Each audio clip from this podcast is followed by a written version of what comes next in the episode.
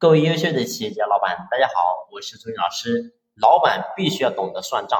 今天呢，我们来讲讲这个话题。当然呢，我今天所讲的算账，并不是说怎么样去算计员工，怎么样去算计我们的客户，而是说我们要对公司的整体运营、财务要有一个清晰的了解，要有一个数据来说话。我遇到无数的老板，我通常会问他们这样一句话：我说，一年下来，你企业赚钱吗？他说赚钱。我说你企业赚了多少钱呢？他说大概赚了四五十万。我说具体有一个数吗？他说我也不知道。所以你会发现，如果说作为一个老板，你在企业当中，你对自己的账你都不是很了解，那请问你又怎么样能够给企业带来更多的战略性的布局呢？所以无数的企业为什么经营经营着，表面看起来很赚钱，但是却越做越差，然后呢体量越做越小。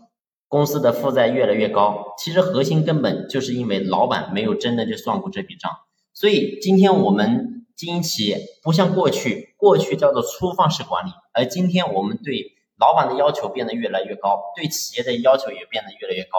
老板必须要懂得精细化运营，也就是说，我们一年下来必须要知道我们到底赚了多少钱，亏了多少钱，投资了多少钱，成本多少，人工成本多少。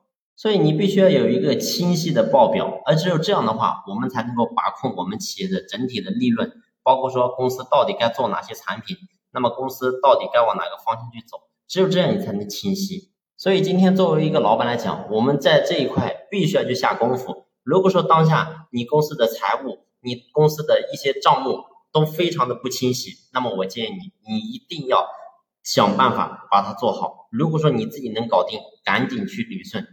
如果说自己搞不定，那么你一定要请专业的人去做专业的事情。